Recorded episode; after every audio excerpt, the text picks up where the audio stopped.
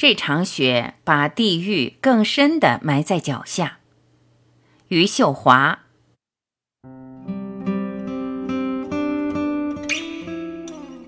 梅花开。第三杯酒喝完，他又看了看窗外，他们砰砰砰。这一下午的时光比战争平稳多了，溅出的血大部分来自赞颂。刚刚离席的那个人踉跄地把掉在地上的衣服捡起来，他喝了两杯闷酒，一句话不说。他心头有一座坟，坟里有衣，没有骨头。然后他开始唱歌，他唱他替一个人吃了许多年的饭，而那个人不知道身在何处。他唱他替一个人走了许多路，而那个人不知道身在何处。他又喝了两杯，窗外就没有声音了。树上的那些红点儿，形同涂上去的，幸亏无风。我的书桌，玉佛不言，对沉重的夜一声不吭。佛前的两个药瓶子，每天早上吐一粒丸子出来，和佛的沉默对等。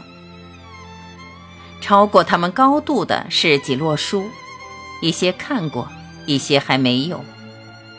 我的欢喜和焦虑都被夹在里面。几个充电器。一个手机，一条毛巾，一本圣经混在一起。我每天拿起它们。我喜欢它们比我旧的慢一些，而上帝比如来走的慢一些，让我的疑惑快一些。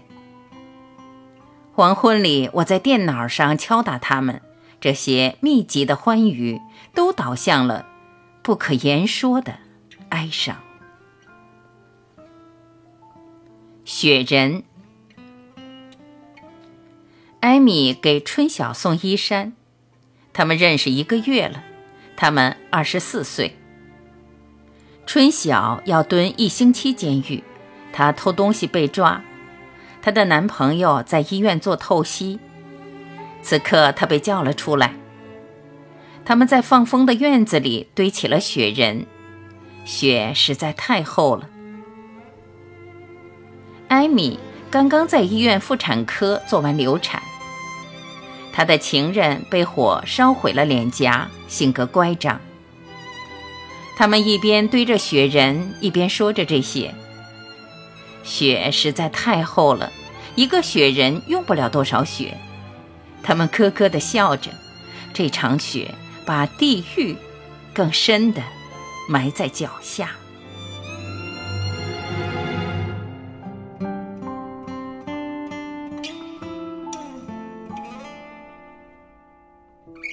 感谢聆听，我是晚琪。